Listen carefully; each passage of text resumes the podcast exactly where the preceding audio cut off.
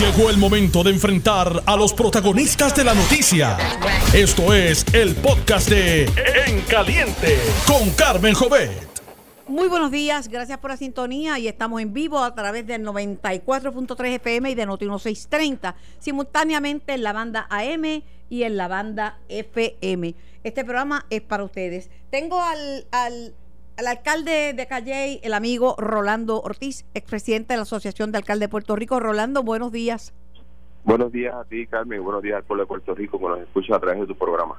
Alguna gente dice, ay, no pasó nada, aquí no cayó una gotita de agua, pero para las personas que no tienen techo, que están con todo, sí pasó. Para los que viven en áreas con derrumbes, como la montaña, como tu municipio, pasa. Para los que viven en áreas que se inundan, pasa y pasa seriamente. ¿Cómo estuvieron las cosas en Calle? Bueno, en primer lugar tenemos que agradecerle, darle gracias a Dios que no hay consecuencias mayores. Sin embargo, eh, hay un efecto sobre la población, sobre la desesperanza que crea la preparación, sobre el ahorro, que a veces eh, llega un momento que, nos pone en condiciones de, de entender emergencias que a veces hasta nos inventamos, ¿verdad? En el caso particular de Calley, pues hubo tres derrumbes significativos en la carretera 14, en la carretera 708 y en el sector El Campito de Calle y del barrio Tobita. También tuvimos una familia que se hubo que refugiar. Esta mañana, como a las 3 de la mañana, hubo que moverla al refugio principal, la Escuela Miguel Ayuria Collazo y eh, encontramos en el, en el camino pues una situación bien particular de una comunidad que se quedó sin el servicio de energía eléctrica y descubrimos que había un poste amarrado con una, una soga. Eh, para sorpresa nuestra, el vecino había reportado esa situación a las autoridades y no habíamos no habían tenido la oportunidad de repararlo y, y urge que se pueda atender la situación lo más pronto posible porque se pone en riesgo la seguridad y la vida de, una comunidad, de, las familias que viven en esa comunidad. Bueno, pero hay que meterle mano. Yo creo que hicieron bien en manejar las cosas eh, hombro con hombro con los alcaldes y eso pues hace una diferencia, ¿verdad? Aunque había municipios que siempre manejaban las cosas, ¿verdad? El tema de los refugios, etcétera, eh, aunque estuviera por el medio el, Departamento de la Vivienda para Catra, etcétera, etcétera. Pero darle más participación a los alcaldes siempre, siempre es bueno y sobre todo ver como alcaldes PNP fueron a ayudar a la alcaldesa de Loíza también, eso estuvo muy bien.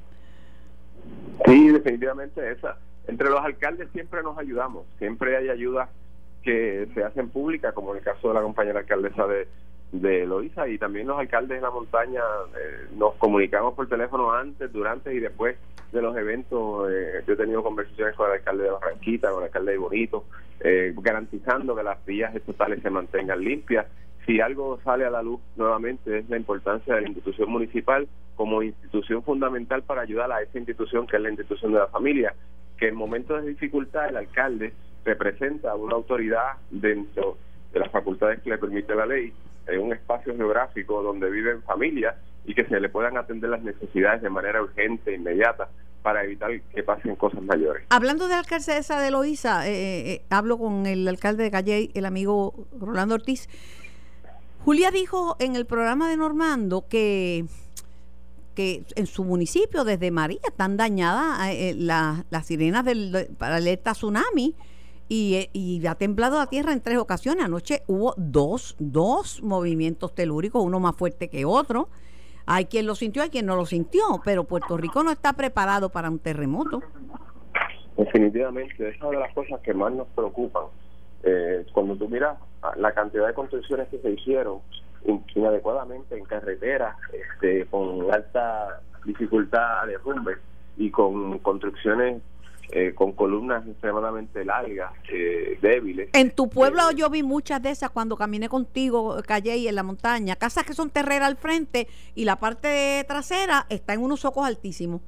Eso es así, especialmente en la carretera 15, en la carretera 14 también, son construcciones de, de tiempos antiguos y que de alguna manera hay que empezar a pensar cómo se puede atender esa necesidad de vivienda de una, de una manera diferente. Eh, no hay duda de que los gobiernos tienen que empezar a concentrar las poblaciones en espacios más seguros, eh, ampliando las ciudades y los ofrecimientos dentro de las ciudades, porque en un momento de dificultad extrema en la distancia que en la que vive una familia del centro urbano, del centro donde se toman decisiones, dificulta eh, y pone también en riesgo la vida y la seguridad de las personas que puedan darle asistencia. Se tarda más la ayuda y es más costosa la ayuda. Cuando las personas deciden vivir cerca del centro urbano, es, es menos el riesgo, eh, es más rápido y menos costoso. Rolando, ¿ningún incidente grave que tengamos que lamentar tras el paso de, Karen? Gracias a Dios no. Eh, se, se, reanuda ¿verdad? El, tema de la importancia de los municipios y se reanuda la PIN desde el punto de vista de nosotros en calle que tenemos sobre 200 líderes comunitarios, su activación en las comunidades, en prevención, eh, para ver dónde estaban los enfermos, qué necesitaban, cómo le dábamos auxilio yo te diría que son muchos los refugiados, pero no en, en refugio dentro de la propiedad pública, sino entre familias, en las comunidades. Gente que, vecino que le dice al vecino, muévete a mi casa y cuando pase esto, pues regresas a la tuya. Y dentro de las dificultades, pues se dio mucho a esa convivencia eh, buena de la familia puertorriqueña. Eh, la pudimos ver, la pudimos compartir. voy a conversar con el director, eh, con Carlos Acevedo, de manejo de emergencia. ¿Tienes alguna alguna pregunta o algún comentario que querías hacerle porque lo, lo, voy a tener ya mismo después de ti. No, fíjate, agradecerle, se, se, comunicó con este servidor y, también sé que con todos los alcaldes se puso a la disposición y siempre ha estado abierto a colaborar eh, con nosotros, este, asistiéndonos en, en lo que les reclamamos y les solicitamos. Eh, estamos muy satisfechos con su trabajo. Gracias, gracias. Pues bueno, qué bueno. Gracias a un millón. Era eh, Rolando Ortiz. Tengo en línea al colaborador nuestro, amigo Adolfo Kranz. Buenos días, Adolfo. Buenos días a ti, Carmen, y a los amigos de Noti1. Estoy con un vellón pegado con esto de los terremotos porque sabemos bregar con los, con los huracanes, mal o bien, porque son predecibles, pero de terremotos no sabemos, estamos atrás. Estamos bien atrás. Y, no sabemos y estamos cada vez se repiten y son muchos lo que pasa es que no se no nos concientizamos de que tenemos los movimientos telúricos todos los días tiembla la tierra la tierra también está viva y tiembla por mil razones tiembla por mil razones bueno te llamaba para dialogar contigo en torno a esta situación de que, surge, que surge eh, que han iniciado una pesquisa ya formal para el proceso de, de destitución de Donald Trump mi opinión es, antes que tú me des la tuya, que le, va la vida a Nancy Pelosi y que esto puede salirle batata, como se dice en, en Mayagüez y en Cataño. Te lo digo porque Trump es hueso duro de roer y presidenciar a un presidente es cuesta arriba. Imagínate que con el smoking gun, como dice Alejandro García Padilla, contra Nixon no pudieron hacer nada, imagínate tú. Bueno, no pudieron hacer nada, pero se fue. ¿Qué le pasa a García Padilla? ¿No se acuerda que se fue? Sí, sí, sí. No, pero estamos hablando del proceso. Se fue, pero el, proceso de impeachment, de destitución, eso, esos son otros 20 pesos. Estábamos hablando del proceso que inicia la Speaker Pelosi. ¿Tú le ves alguna posibilidad? Pero el objetivo, el objetivo es sacarlo de carrera y crearle un problema electoral al Partido Republicano que siempre tiene solución. Acuérdate que el, el político es un animal que no está en peligro de extinción. O sea, el, desafortunadamente el, ente político no está en, en peligro de extinción y se recupera y aparece otra figura y yo estoy de acuerdo contigo que es un riesgo como todo en la vida el procesar eh, eh, con, el objetivo de liquidarlo de su silla. Bueno, y yo creo que mediáticamente podrían haber hecho esto sin iniciar un proceso formal en la Cámara, porque mediáticamente pues es otra cosa. Aunque déjame decirte, tú sacas de carrera a Trump, no, quizás quitándole el, following, los seguidores que tiene, y tiene mucha gente que cree en lo que dice y que simpatiza con él, no está solo. Oye, en muchas de las cosas que Trump ha dicho, aunque sean desagradables, son ciertas. O sea, Trump ha dicho que no confía en la pulcritud de la estructura de gobierno de Puerto Rico. ¿Quién puede discrepar de eso? Eso es cierto. Bueno, yo no discrepo, pero tampoco confío en la pulcritud del sistema de gobierno de Estados Unidos. Y máxime cuando hubo Katrina y hubo otros desastres, todos los que fueron presos y todos los que se robaron hasta los claves de la cruz.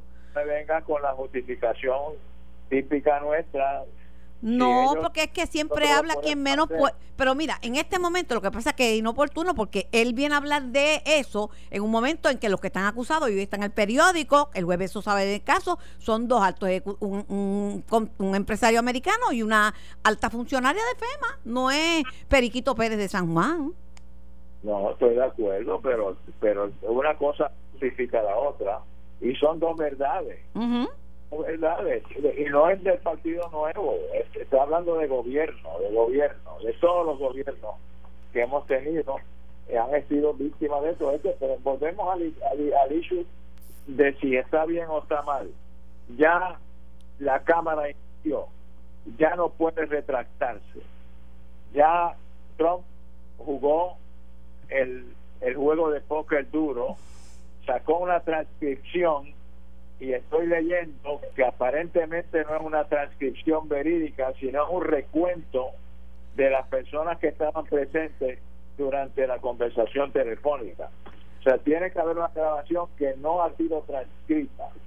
Eso es importante, porque si hay una diferencia entre lo que está diciendo la transcripción a base de memoria de los que estaban con él es importante porque abonaría, Carmen, a la justificación de que está manipulando información que le corresponde al pueblo conocer. El momento es adecuado para lo que han hecho. Trump está en su gallinero, está ya en su penthouse en Quinta Avenida. Tiene que ir a Naciones Unidas, que es el organismo que maneja el hecho internacional entre los países esto se trata de un issue internacional entre Estados Unidos y la ayuda que le da a todas las naciones. Y respectivo, oye, y hablando de corrupción, la nación que más viva está la corrupción es en Ucrania. Oh, sí.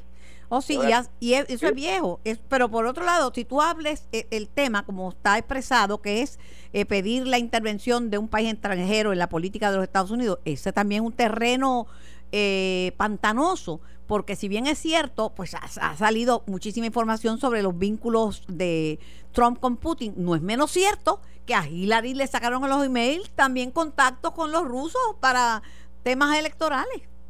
Bueno, eh, estoy de acuerdo que es una violación a los procesos democráticos, pero vuelvo otra vez. Don't cry for me, Argentina. Si buscan ayuda de Rusia para liquidarse entre ellos, nunca te metas en una piscina de pirañas porque te van a cortar. Eso es un problema endémico de ese ente que se llama político. Buscan todos los recursos para disminuir las posibilidades de su adversario. Y eso se llama Oye, había un señor que era el maestro de eso en Estados Unidos, se llamaba David Gard. El Negative Campaign, la campaña negativa. Y aquí han llevado la campaña negativa a nivel internacional porque ya no hay frontera. Sin embargo, todos, los incidentes que ocurren pasan. Sabemos, Carmen, que, el, que la Cámara, probablemente el Congreso, va a encontrar causas si es que baja al floor y se ejecuta el proceso. Acuérdate que ella lo que está haciendo es abrir la puerta para determinar si procede una investigación o no. Todavía podría pararlo, todavía podría pararlo. Y aquí a lo que tú sugeriste, que es para mediáticamente llamar la atención, y ya el daño estaría hecho. Pero aunque él ha manejado mediáticamente cada vez que ahora ya le estableció que hay medios que están en contra de él y que lo y que es una es una rutina y que es una componenda. Y para muchos también eso le parece porque también en ocasiones a la prensa se le ha ido un poquito la mano porque ay Carmen la prensa se le va la mano y yo quiero seguir pensando que es no intencionada la zafada de mano que se le va a la prensa. Pero en ocasiones la prensa responde a intereses personales, institucionales y hasta políticos. O sea, no se puede separar, somos animales políticos todos y todos tenemos preferencias. No, no es únicamente los políticos de carrera, todo el mundo tiene su...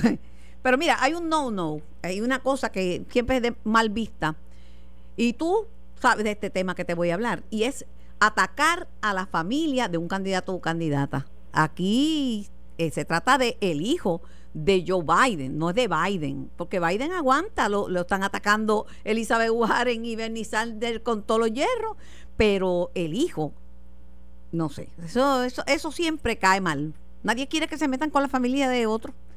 Tiene razón, tiene razón. Y hay muchos en nuestro sistema que tienen problemas victimizados por sus familiares. Y, y lo sabemos. Este el el corto por corto plazo el ex comisionado residente ha tenido dificultades por un familiar muy cercano a él que le sacan en cara que le, resta posibilidades electorales. Ha pasado ha pasado. El, ex gobernador Pedro Rosselló tuvo un incidente con el que fungió como gobernador oye by the way fue residenciado, Carmen, también por la presión mediática y por la presión pública. Pues fue un residenciamiento boricua. Lo vivimos aquí. Sin vista, sin vista pública. ¿Ah? Residenciamiento sin vista pública. Sin vista pública, definitivamente. Que el tiempo dirá si debía haberse ido o no. El tiempo dirá. Pero claro, era su era su prerrogativa, no de las marchas, sino era su prerrogativa y cuando un partido político por el cual tú te postulas, el alto liderato te retira la confianza, ya esos son otros 20 pesos. Sí, bueno, ese, ese es un tema para una discusión extensa. Así mismo es. Cuando quiera. El retirar confianza de parte de la premisa que existe la confianza. Pues lo poquito que no, había de confianza, de una vez y por todas aprovecharon las circunstancias y dijeron ninguna confianza. Acuérdate que los políticos y lo he repetido varias veces, con todo respeto a los no videntes, son como los ciegos, se hablan pero no se pueden ver. Bueno, en resumen, ¿qué tú crees que va a pasar con esta decisión de empezar vistas públicas para destituir al a presidente? a mí me llama la atención, acaba de entrar la noticia eh, del sistema de prensa de CNN, que la transición que se somete es un recuento verbal de los que estuvieron presentes durante la llamada. No es una transcripción literal. Eso lo debilita, a mi juicio. Eso, eso es malo, porque salir corriendo a decir que iban a tener la transcripción mañana quiere decir que prepararon el documento para acallar un poquito la presión pública, pero los periódicos se encargan de imagínate diferencia y eso será tema hoy y obligará a que Casablanca suelte los tapes porque todas esas conversaciones están grabadas. Yo, esas cosas hay que hacerlas, pero cuidadosamente, y aún haciéndolas bien cuidadosamente fallan. Oye, y el atacar a base de. Y él fue muy, muy inteligente, insinuó la pregunta es si una insinuación es un delito. Bueno, vamos a ver qué pasa. Te agradezco tu tiempo, te agradezco tus puntos de vista y que siempre sacas un rato para colaborar con este programa. Lindo día. Siempre, Carmen, usted sabe que tiene mi respaldo todo el tiempo. Igualmente, cuídate mucho. Adolfo, Adolfo Kranz, colaborador nuestro. Estás escuchando el podcast de En Caliente con Carmen Jovet de Noti1630.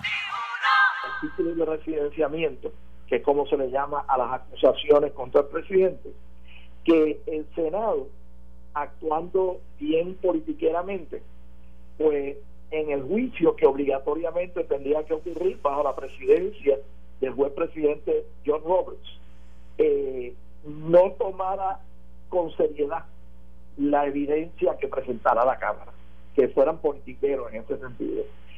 Pero en los últimos días, distintos senadores republicanos que se hubiese esperado que, que apoyaran a Trump, que defendieran ultranza a Trump, no importa qué, empezaron a enviar señales de que habría más objetividad de lo que se les reconocía a ellos. Y finalmente, ayer, el Senado unánimemente, con todos los republicanos a bordo, le exigieron al presidente Trump que tenía que revelar la transcripción de, de la llamada que él tuvo el 25 de julio con el presidente de, de Ucrania. Vamos a esa parte, Kenneth, vamos a esa y eso parte. salió esta mañana y yo me lo acabo de leer. Sí, vamos a esa parte, eso es cierto, pero Trump no, dice que no tiene ningún problema en, en revelarlo.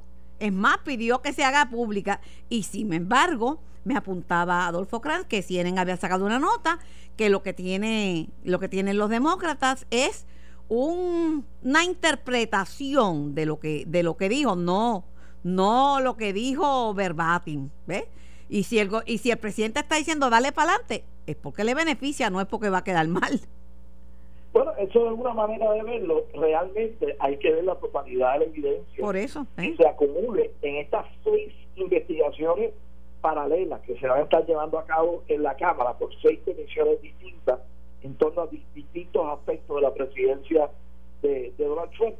Este, habrá que ver si los seis presidentes de comisión evitan pisar los callos de los demás presidentes de, de las comisiones investigativas este, y si se logra eh, llegar a un consenso mediante el cual el congresista Jerry Nadler, el presidente de la Comisión de los Jurídicos, puede redactar artículos de residenciamiento que puedan obtener una mayoría simple, que es lo único que hace falta. No es como en Puerto Rico. En Puerto Rico para residencial se requiere dos terceras partes en la Cámara y tres cuartas partes en el Senado. Allá es mayoría simple en la Cámara, que, la, que los de por sí solos lo tienen, y eh, mayoría de dos terceras partes que ninguno de los dos partidos tiene en el Senado de los Estados Unidos. Así que eh, habrá que habrá que seguir esto de cerca y ver Como abogada la del la como abogada, con la cual trabaja. como abogada del diablo te digo, Trump tiene unas teorías que le han dado mucho éxito entre sus seguidores y es que todo hay una gran conspiración para sacarlo de la oficina porque él le ha hecho mucho bien a- al pueblo americano y a la economía, que esto es la gente enemiga del progreso y esos argumentos así populistas venden, Y venden. es verdad que eso, eso existe y que Donald Trump siempre ha sido menospreciado por los demócratas. También, también.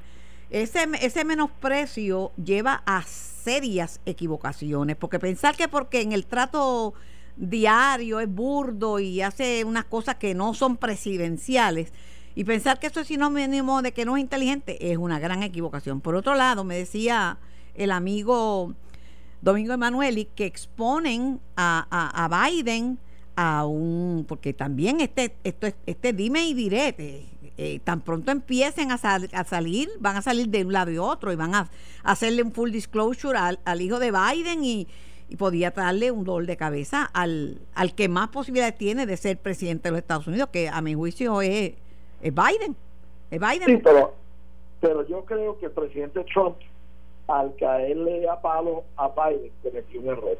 también Joe Biden, desde antes de tomar posesión como senador, hace 40 años atrás, eh, gozaba de la empatía, de la amistad y de la admiración de virtualmente todos los senadores demócratas y republicanos. eso es porque verdad. él llegó en unas circunstancias bien trágicas a, a ocupar el senado eh, el asiento del senado de los Estados Unidos las más trágicas las más trágicas que un ser humano puede pasar en su vida.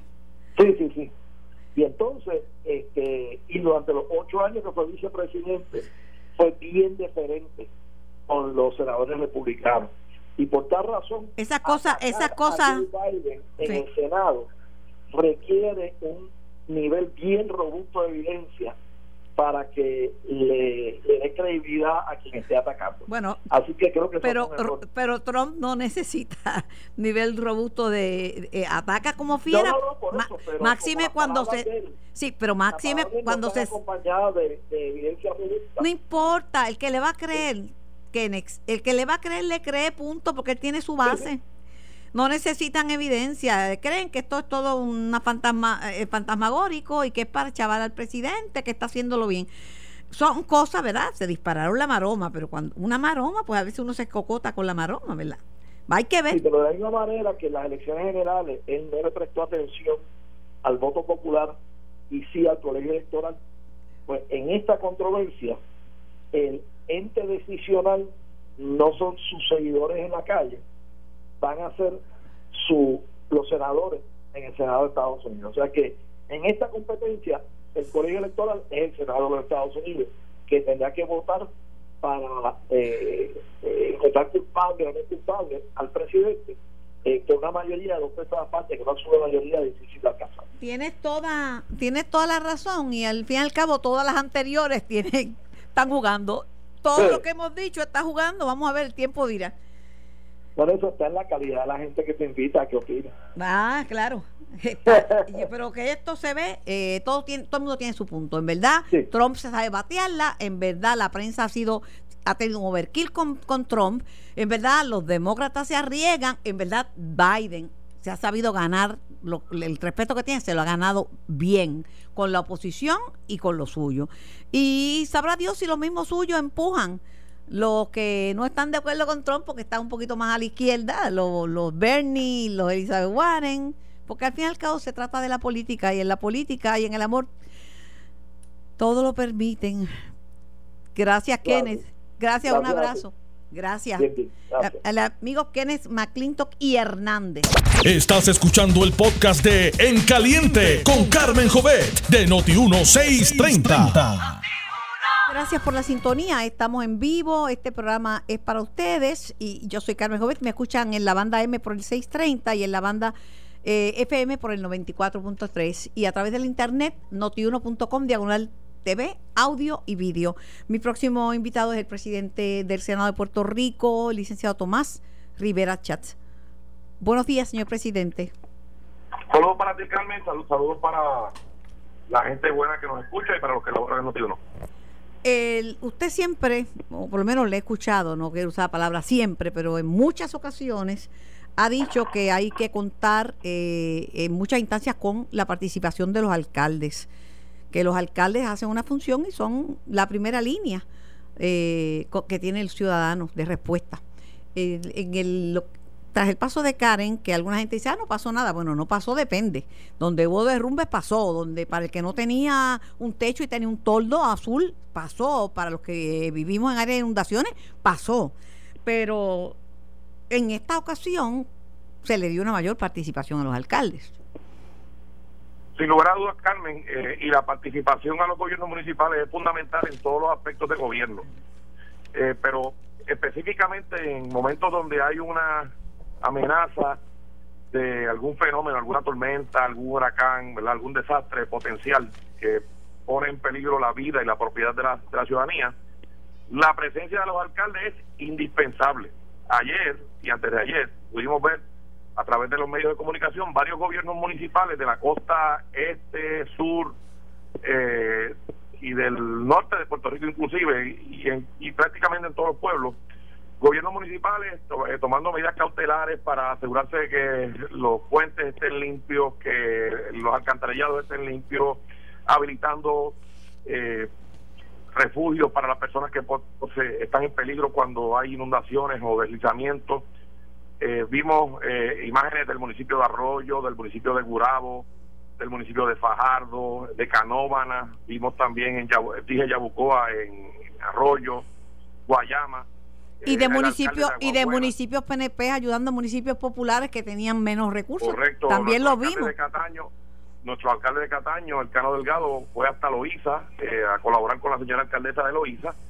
Eh, así que queda eh, demostrado una vez más que la, la participación de los gobiernos municipales y la necesidad de que tengan los recursos, de que tengan la facultad, de que tengan la capacidad de poder eh, resolver, eh, es indispensable y es eficiente. Y por eso yo, eh, me parece que gracias a Dios pues no hubo incidentes mayores. Siempre hay eh, cosas que ocurren y siempre hay espacio para mejorar. Pero en lo que fue la preparación y la comunicación, en esta ocasión no hubo distanciamiento entre la fortaleza y los municipios, no hubo distanciamiento entre las agencias y los municipios y no hubo distanciamiento entre los propios municipios, PNP y populares. Así que eso, Eso es buenísimo, eh, eso es buenísimo. espectacular. Eso es espectacular. Y fíjese, me llama la atención, yo hablé con el amigo Rolando Ortiz, eh, expresidente de la Asociación de Alcaldes, y le pregunté cómo había estado la cosa y si tenía al- algún mensaje para el director de manejo de emergencia, Carlos Acevedo, que le han caído como a pillo porque están diciendo que lo voten, que no sirve, que y me dijo, no, darle las gracias porque me llamó y colaboró. Ajá. Yo no tengo que defender a nadie, ¿verdad? Ni, ni me corresponde defender a nadie.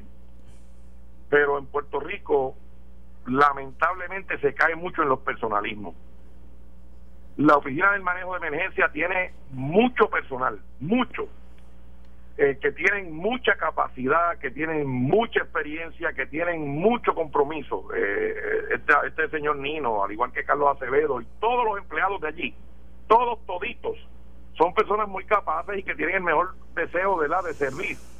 Eh, lo que no podemos caer es en la guerra de los protagonismos en la guerra de que aquel es mejor que el otro y que, y que ¿verdad? Y entonces caer en los personalismos y eso lamentablemente siempre ocurre. A veces la gente piensa que se resuelve el crimen cambiando el superintendente con una sola persona. No es así, no es así, que se arregla la carretera eh, sacando, digamos, al, de obra pública. Ciertamente no es así. Hemos, hemos logrado muchas cosas, Carmen, trabajando en equipo y, y ayer fue eh, un día de, que demuestra que el trabajo en equipo y colaborando con los gobiernos municipales, las cosas salen mucho mejor. Pero, presidente, las críticas que se le han hecho a, Acevedo vienen de, de Epifanio Jiménez, que dirigió este esta agencia, y de Saurí, eh, y de... Carmen, quieres que te diga? Ajá. ¿Quieres que te diga? Creo que Carlos Acevedo debe seguir los consejos de Epifanio y de Saurí, que son dos personas brillantes, que conocen el tema, que están bien intencionados, son dos puertorriqueños que dieron el máximo ocupando esas posiciones y los consejos que ellos ofrecen, el amigo Carlos Acevedo los debería escuchar y ponerlos en práctica porque esas dos personas, yo te aseguro a ti, Carmen, que lo único que tienen son buenas intenciones para Puerto Rico. ¿Cómo no? Al igual que Carlos Acevedo y todos los empleados que trabajan en el manejo de emergencia. A mí lo que me preocupa eh, es que mientras pasó esto y se manejó bien, se manejó bien, eh, Karen, eh, que no es María, pero que sigue siendo un problema por las lluvias. Eh, no estamos preparados para un terremoto y salió a reducir precisamente porque lo, trajo a la colación la alcaldesa que no hay alarmas de tsunami que están, no funcionan. Dígame. Si tenemos gente con el talento de Epifanio Jiménez, de Saurí y de otros que han, que han laborado en otras agencias, sería bueno crear un grupo de trabajo que asesore, que ayude, que apoye, que recomiende a Carlos Acevedo y a todo el personal de allí eh, yo te aseguro a ti que Saurí, Epifanio y todos los demás tienen conocimiento en todos los temas y, están más que capacitados para orientarlo, para ayudarlo, para guiarlo, para colaborar con él y con Nino, que también ha sido espectacular en, en las ocasiones que ha tenido a su cargo misiones. Así que tenemos talento de sobra, lo que hay que ponerlo en coordinación y que trabajen en conjunto, porque todos, yo estoy seguro que todos tienen la mejor intención. A diferencia de, los huracanes que se predicen, se puede seguir la trayectoria, la ruta, eh, los terremotos no. Lo único que sabemos es que en el 18 hubo uno y que cada 100 años hay la posibilidad de que haya otro. Y me preocupa las, las sirenas, las alertas de tsunami, si están dañadas no van a sonar. Pues yo, yo me comunicaré con, la gobernadora. Por favor, por favor. con el amigo y con el amigo Carlos Acevedo y le voy a sugerir que establezca un grupo de trabajo que incluya a todas estas personas, inclusive algunos que han sido de administraciones del Partido Popular que, que conocen el Nazario Lugo, Nazario Lugo. Todos, Carmen, todos tienen mucho que aportar y que se cree un, se cree un grupo de trabajo donde esa gente puedan aportar lo mejor de sí, porque realmente lo que esa gente quiere es aportar y salvar vidas y proteger propiedad. Sí, yo le hablé con Acevedo sobre ese particular y me dijo, mira Carmen, ellos hacen unas reuniones de exdirectores de manejo de, de, de emergencias que me inviten o que vengan y se reúnan conmigo, yo no tengo ningún problema. Carmen, Carmen, si el director es Carlos, que es mi amigo, ¿verdad? Y es una buena persona, que tome el liderato y que los traiga, que los integre, que, que, los escuche. Esa gente tiene mucho que aportar, mucho que aportar.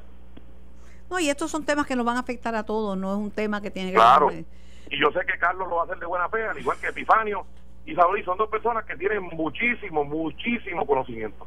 Mire, hay un tema que usted y yo tenemos pendiente hace bastante tiempo, que es el tema de la reforma electoral. Eh, escuché a, y le he escrito muchas veces sobre eso, necesito que me dé un tiempo para que explique sus puntos de vista, porque estaba hablando Juan Dalmau, que recientemente se reunió con la gobernadora Vázquez y Denis Márquez también, sobre el tema de la segunda vuelta. En Puerto Rico no hay experiencia de esto de la segunda vuelta, esto lo hemos visto en otros países, pero aquí no ni en Venezuela, ni en Venezuela, eh, Carmen. ¿Perdón? Ni en Venezuela, pues yo no sé por qué no la proponen para los países eh, donde hay dictadores. O sea, los independentistas en Puerto Rico son bien generosos y, reclama, y reclamando democracia en Puerto Rico, pero patrocinan las dictaduras de Maduro y de los Castro. Carmen, no puede, no puede haber un doble discurso. La democracia tiene que ser en toda la faz de la tierra. Y entonces yo escucho a alguna gente hablando de segunda vuelta, de derechos democráticos, de transparencia, y tapan los crímenes electorales y, crímenes de guerra y los asesinatos que cometen los dictadores que ellos se, que ellos patrocinan y con los que se retratan como si fueran héroes.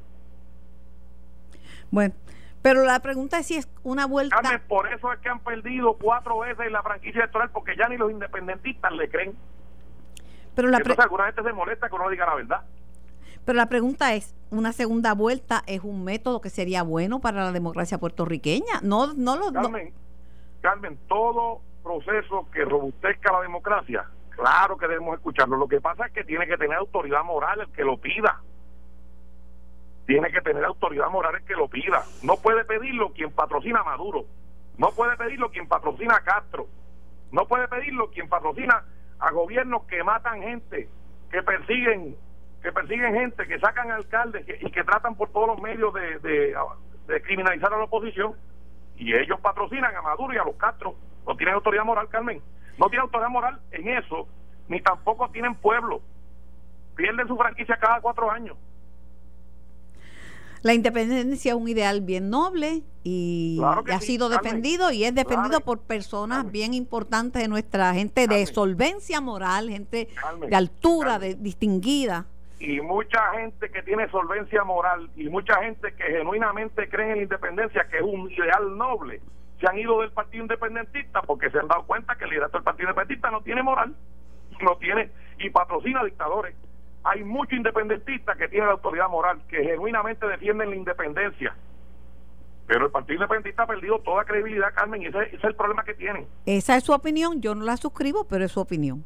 Eh, pasando no es la mía. Pasando a otro tema, eh, la destitución de Trump. El Partido Demócrata ha iniciado una sí, una destitución política de Trump. Este, ahora me, me, aclara y se lo agradezco al profesor Ángel Rosa porque me había dicho este Adolfo Kranz que de la de la transcripción que no era verbatim, que era una transcripción de interpretativa, pero es la de la Casa Blanca, la interpretación de Casa Blanca, no, no la, no la interpreta, no, no es los demócratas. Pero de todos modos, gracias Ángel por la corrección, pero de todos modos eh, es un proceso, a mi juicio, cuesta arriba. Usted me dirá su opinión como republicano. Bueno, Carmen, no sé si es cuesta arriba o no, porque no conozco la, la, evidencia. Porque no se, no se ha logrado este, este, destituir un presidente, no es una cosa así tan sencilla, ¿verdad? Claro, Carmen, destituir un presidente no es sencillo, pero ciertamente opinar sin conocer la evidencia, pues no es lo, no es lo correcto. Habría que examinar los testimonios, los documentos, la evidencia que puedan tener. Recuerda que a Hillary también le trataron de hacer eh, un caso alegando de unos correos electrónicos y, y, y, y, se discutió muchísimo y terminó en nada, ¿verdad? Pero de nuevo, no conozco el detalle de las alegaciones no conozco la evidencia, así que lo único que conozco es que la speaker de la Cámara eh, dice que tiene suficiente evidencia para que se comience un procedimiento eh, con miras a, un juicio político. hay que ver, hay que ver. Eh, hay que ver. Yo mm, le digo, el, Trump es huesito duro de roer, aunque no haya mucha simpatía hacia Trump, tiene su base, tiene sus constituyentes y y él aprovecha cualquier cosa que parezca que va a encontrar él y la vida al revés. La vida al revés y tiene un grupo de gente que, que, que lo escuchen. La vida al revés, tenga o no tenga razón. Y la pone a su favor. Pues, pues, pues, perfecto. Él, tendrá derecho a defenderse. Él tendrá derecho a, a refutar la a, contra, refutar esa evidencia que se presente contra él. Eh, así que, de nuevo, eso, eso es lo bueno de la democracia. Fíjate que esa es la diferencia entre los Estados Unidos y Cuba. Esa es la diferencia entre los Estados Unidos y Venezuela. Acá nadie está por encima de la ley. Allá en Venezuela y en Cuba, los dictadores entienden que están por encima de la ley y por encima del pueblo. Y alguna gente de aquí los patrocina y después vienen aquí con lágrimas en los ojos a decir que son los portastantes de la democracia. Gracias por su participación y gracias por contestar nuestras preguntas y estaré pendiente de lo que le planteé sobre un grupo de trabajo de terremotos y me debe la reforma electoral. Correcto, con mucho gusto, Carmen. Saludos a todos. ¿Cómo no? Era el presidente del Senado de Puerto Rico, Tomás Rivera Chats. Eh, las líneas están disponibles 787-758-7230. Si algo agradezco yo en la vida es que alguien, cuando eh, eh, te doy una información que no es correcta, que es equivocada, me corrija. Y le agradezco al amigo profesor mayagüezano como yo, Ángel Rosa, que me aclaró el tema de lo del que me trajo que me trajo Adolfo Kranz sobre sobre la transcripción de la de la conversación de Trump con el presidente de, de Ucrania. Lo que es interpretativo es la la versión de Casablanca, no es la de los demócratas. Ángel, gracias. Muchas gracias por tu colaboración. Muy a tiempo e importante. Buenos días, ¿quién me habla y de dónde? Saludos, Carmen Vázquez de Bayamón. Adelante, Vázquez. Sí, yo yo tengo que decirle algo. Yo secundo al licenciado este, eh, Tomás Rivera Chat. Este tipo de personas eh, en Puerto Rico promueve un ideal en el cual no solo no solo no solo no solo eh, cómo se cómo se diría este eh, se lo prohíbe a los dictadores en, en diferentes partes del mundo, pero vienen a Puerto Rico a engañar a los mismos electores de ellos, tratando de hacerle ver que esa, esa es la mejor manera de gobernar a Puerto Rico. Cuando hay evidencia de que en otros países eso nunca ha funcionado, entonces vienen aquí a tratar de, mantener, de meterse en, en, la gobernación de, de- de- en el gobierno de Puerto Rico, a tratar de manipular y hacerle creer a los electores que eso es lo mejor que se debe hacer. Y lamentablemente eso no funciona. Eso no ha funcionado en ninguna parte del mundo a través de los años, ni en España, ni en Bolivia, ni en Guatemala, ni en Venezuela, ni en Cuba. Eso es esclavitud moderna. Eso no funciona. Esa gente, por eso es que no quedan inscritos, porque ya nadie les cree. Lo que venden es sueño, palabras bonitas para después después utilizar a una población y convertirla en esclavitud. Bueno, Eso no funciona. Gracias. No, no tienen fuerza moral para eso. gracias por, gracias por su tiempo. Eh, quizás no quedan escritos, pero sus legisladores, Denis Márquez y Juan Dalmau, salen con una enorme cantidad de votos. O sea que hay gente que deposita su confianza eh, en ellos y le, le- le- les lleva al Senado y a la Cámara de Representantes. Buenos días, ¿quién me habla y de dónde? Buenos días, Carmen. Te habla Carlos de Ponce. Hola, Carlos. Sí, este, hace como mes y medio atrás yo le llamé a usted con relación a este problema que estamos teniendo con la compañía Integran de Seguro, donde de las seis compañías de, de, de responsabilidad esta cuando hay accidente, uno tiene que marcar una de las seis. Entonces yo tengo ahora mismo un carro chocado hace tres meses y la compañía no me acaba de mandar el cheque ni a mí ni a nadie. Y entonces yo entiendo que el comisionado de seguro tenía que cua- cuando le, le ponen a estas personas a competir con las otras cinco, que tengan la solvencia económica para poder responder, porque es injusto que a uno le choquen un carro y que ahora mismo esa compañía no acabe de mandar los chavos este, para que uno pueda arreglar los carritos y demás. Eso es lo que le iba a decir. Eh, Gracias, gracias. Debe comunicarse con la oficina del comisionado de seguro y hacer formalmente su querella. Claro. Debe hacerlo. No, no, mire, hay que quejarse y hay que erradicar la querella inmediatamente. Eh, voy a la. Voy ya mismo. No, pues tengo. sal- déjame saludar al, al, al doctor Colón. Doctor Colón, hombre de las buenas noticias, se acerca el periodo de afiliación, está a la vuelta de la esquina. La Alianza por la Salud del Pensionado viene más fuerte que nunca a Eso es- transformar la industria de los, de los planes médicos. Eso es así, la vamos a virar patadas arriba. Ya la comenzamos a transformar y este año pues venimos con muchas cosas buenas, así que estén pendientes nuestros amigos pensionados que les tenemos muy buenas noticias. La gente llama y siempre da sugerencias. Yo quisiera que solicitaran esto, yo quisiera que eh, incluyeran esta otra, este otro renglón. Hay que significar que la alianza no es un plan médico, pero sí tiene la facultad por ley, por ley, Por ley. para negociar con los planes médicos, decirle, mire, nuestros afiliados están interesados en que te añada este beneficio. Eso es así y somos la voz del pensionado y como siempre hemos dicho, nosotros escuchamos y llevamos los planteamientos a las aseguradoras y venimos con una noticia para todos ustedes que hubo unas situaciones que enfrentamos el año pasado, les prometimos que íbamos a resolverlo y gracias al Señor, gracias al trabajo de todas estas organizaciones bona fide que conforman la Alianza por la Salud del Pensionado, tenemos muy buena noticia para ellos, pero no puedo hablar ahora, eso va a ser durante Tampoco la sabemos cuánto, cuándo comienza el periodo de afiliación. Sí, ya lo sabemos, eh, lo estaremos anunciando ya la semana que viene en primicia en este tu programa. Ay, qué bueno. Yo quiero decirle también que he recibido muchas llamadas de pensionados y pensionadas que, que desean volver a, revalidar a quedarse con la alianza y expresan su satisfacción porque la alianza les ha cumplido. Sí, y para ellos, aquellos que ya disfrutan de las cubiertas de la Alianza por la Salud del Pensionado, deben estar recibiendo o, recibiendo o van a recibir por correo lo que es el aviso de renovación y lo que es el cambio con las mejoras, porque fíjate lo bueno aquí, Carmen, tú puedes tener la cubierta del 2019 de la alianza, ¿verdad? Nosotros seguimos negociando y todas esas mejoras en la negociación se incorporan en lo que es en la nuevo contrato para el año 2020. O sea que ellos no tienen que hacer nada, simplemente quedarse con la cubierta de la alianza y disfrutar de los nuevos beneficios que próximamente les estaremos informando. Esto fue el podcast de En Caliente con Carmen Jovet de Noti1630. Dale play a tu podcast favorito a través de Apple Podcasts, Spotify, Google Podcasts, Stitcher y notiuno.com.